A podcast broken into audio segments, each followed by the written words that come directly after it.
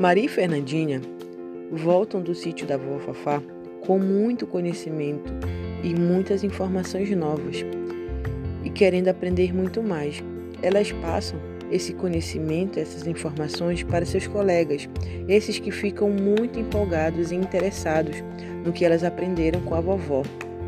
Infelizmente, o ano letivo está se findando e logo logo elas entram de férias.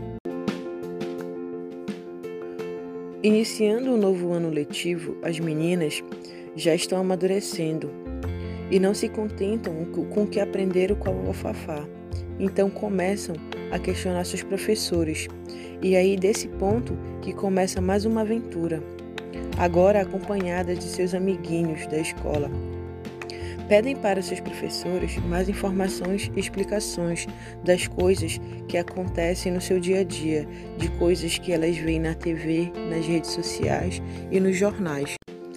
Fernandinha em uma das suas redes sociais, ouvi falar de um grupo que fez um mutirão de coleta de resíduos sólidos no rio Maguari e ela quer saber mais sobre isso.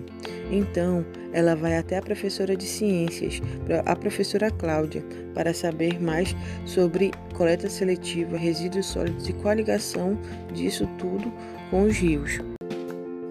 professora Cláudia pede para que ela possa mostrar a notícia para que ela possa começar a explicar para ela e para toda a turma o que seria a coleta seletiva e qual a importância e a ligação dessas coletas com os rios.